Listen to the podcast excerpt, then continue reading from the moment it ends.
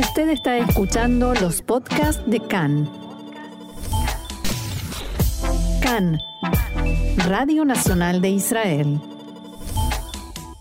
Seguimos aquí en CAN, Radio Reca en español, Radio Nacional de Israel y por supuesto seguimos hablando del Mundial porque somos parte de este planeta y aquí estamos hablando de fútbol y del Mundial como todos, pero para saber más y para entender mejor lo que está sucediendo, ya estamos en comunicación con alguien que se encuentra en Qatar, nada menos que el periodista Uri Levy, periodista deportivo, conductor del podcast Charla Mundial de Cannes, de aquí nuestra casa.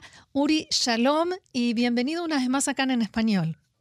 Ah, gracias, shalom y buenas días, Roxana. Eh, mucho eh, hablar contigo desde Doha, Qatar. Bien, eh, es un gusto realmente. Y contanos, por favor, cómo fue anoche, cómo fue la, vivencia, la experiencia esta de la inauguración, la fiesta, la gente. Sí, eh, tengo que decir que en, una forma correcta que es un mundial eh, diferente y distinto de todos los eh, mundiales, mundiales que, que fueron, porque eh, Qatar es un lugar muy pequeño y todo es tan nuevo y también todo el ambiente es en la misma manera un poco, como se dice, un poco eh, siente como un poco plástico. ¿ah? No hay mucha mucha gente, no hay mucha muchas hinchadas. Eh, hay una fiesta en el FEN Festival en el centro de la ciudad, eh, muy cerca a Suco Akif, el suque antiguo de, de Doha, el mercado antiguo de Doha.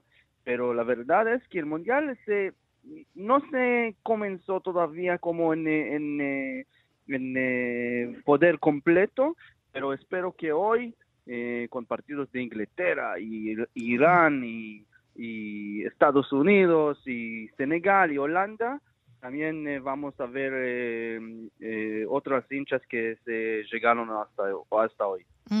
Sí, incluso algunos medios comentan hoy que la tribuna ayer no estaba llena y que la gente, los locales, se empezaron a ir cuando empezó el partido. Sí, sí, sí. No, el, el, el, el partido, el partido, eh, eh, por el comienzo del partido él estaba completo, estaba lleno el, el estadio, el estadio El Beit con eh, 60 mil gente, pero la verdad es que después, el primer tiempo, un montón de hinchas catarís salieron de la cancha. y fue muy interesante a verlo porque en este momento entendí muy bien que en final, eh, si, si se pasa algo así en un país sin cultura eh, de fútbol de verdad, como hay en Argentina o Inglaterra o también en Egipto, bueno, la gente no, no saben cómo, cómo hacer con, con derrotas así y después del primer tiempo mucha gente se, eh, salieron y también por las 60, 60 minutos pienso que el, el, el, estadio fue casi lleno, medio, medio lleno, medio seco. Entonces, salió, eh, salí de la, de la cancha para hablar con, con hinchas de Qatar. Ah, ¿y qué te decían? Eh, sí, me, me, me, me, dijeron como, no, estamos, eh, estamos felices por tener el Mundial aquí, no importa la derrota, esperamos que, que en los dos partidos que, que, se quedan vamos a jugar mejor, pero nuestra victoria es, es, es, es la la realidad que el mundial está aquí, está en el Medio Oriente, está en un país árabe.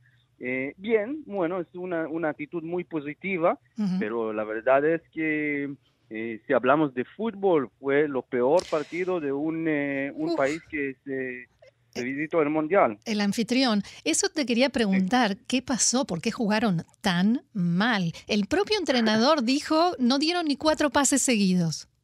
Sí, sí, sí. bueno, mira, Qatar se prepara por esta mundial por casi 20 años, desde comenzaron a trabajar sobre la Academia Spire, en un lugar que se, se manejan todos los, esta generación de futboleros eh, y eh, tengo que decir que han, eh, han tuvo, han tuvo muchos éxitos, son los eh, campeones de Asia y mejoraban un montón ¿ah? en este... Eh, en, el este último tiempo, sí. Sí, claro, pero pienso que también para preparar por tan mucho tiempo, también se agrega mucha presión. Mm. sobre los jugadores y también el entrenador y pienso que la presión se se le mataron, ¿ah? Eh, porque te digo, pienso que he visto todos los partidos importantes de Qatar desde 2015, nunca eh, lo veo así, tan mal eh, como ayer. Pero Ecuador tampoco fue brillante. Digamos que contra otro equipo, si, si el equipo de Qatar ayer hubiese jugado contra Argentina o contra Brasil, hubiesen terminado 10 a 0. sí, sí, sí, pienso que, que Ecuador después del primer tiempo eh, mm. entendió que, ok, estamos aquí, la victoria es, en nuestro, es, es, de nuestros, tenemos que eh, relajar un poco porque no queremos eh, hacer algo de humillar tal vez o algo feo con, con, con Qatar, seguro, porque si, si quieran se eh, fácilmente puede ser también 3 a 0, 4 a 0, 5 a 0, pero, ¿sabes? Sí. Eh, pienso que, que, jugaron con un poco de respeto por Qatar. Sí, sin ¿ah? exagerar. el segundo tiempo, claro. Ahora terminaron con los rumores que decían que les pagaron para que para perder, ¿no? Con el resultado de ayer. Ah, no, me, es, es, no, no me encanta eso porque se, se es un parte de todo el, eh, el mal... Eh, la mala imagen. sí, la mala imagen de Qatar, que está un tren muy popular ahora en el oeste. Eh, para mí no, no me encanta eso porque en el final sí, la situación está muy complicado aquí. ¿ah? Tenemos, sabemos la historia con todo lo, que pasó en, en las preparaciones para esto mundial, pero en final el equipo nacional de Qatar son eh, personas humanas que, que trabajan todas sus vidas para por este dos semanas y tres partidos del mundial.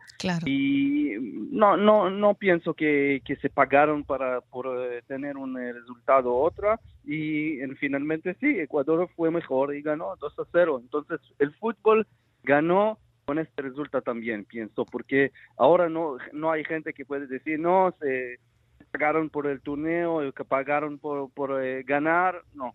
Eh, todavía el fútbol es, es real y, está bien. Eh, vos sos un conocedor del fútbol de Medio Oriente y solés, te dedicas a, informar sobre el fútbol de Medio Oriente. ¿Cómo ves a los equipos de nuestra región que se están presentando? Arabia Saudita, Irán, que juega hoy. Bien, mira, eh, antes del antes del partido de ayer, eh, pensado que bien, eh, los equipos del, del, Medio Oriente pueden hacer algo, Arabia Saudí, Marruecos, Tunisia, Irán, por supuesto. Eh, pero pienso que hay un impacto enorme por la corona y la etapa que, que equipos nacionales, selecciones nacionales no, no pudieron jugar entre eh, equipos de otros continentes. Ah, te referís al coronavirus, a la pandemia. Sí, sí, por eso. Mm. Los europeos jugaron con los europeos, los asiáticos con los, asiáticos, los africanos con los africanos. Y pienso tal vez que vamos a ver una diferencia eh, muy grande, muy, muy grande entre los equipos de Europa y el resto, eh, resto del mundo, todo el mundo. Y entre los equipos de Medio Oriente, ¿a cuál, ¿a cuál ves con más posibilidades de que le vaya bien?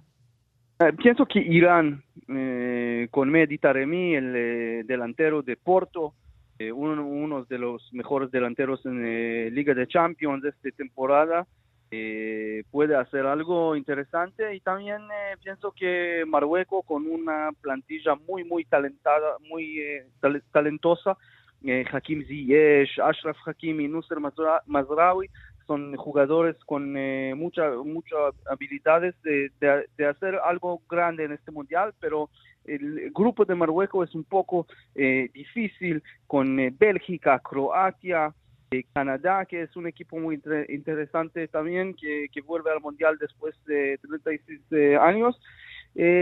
vamos a ver, pero hoy Irán jugaba entre Inglaterra y vamos a ver si pueden hacer algo interesante un empate con, sorpresa por todo el mundo y también es interesante porque en Irán hay un montón de cosas que pasan ahora con eh, las eh, manifestaciones de Masa Amini y todos los problemas con eh, la autoridad de iraní y los ciudadanos ahí.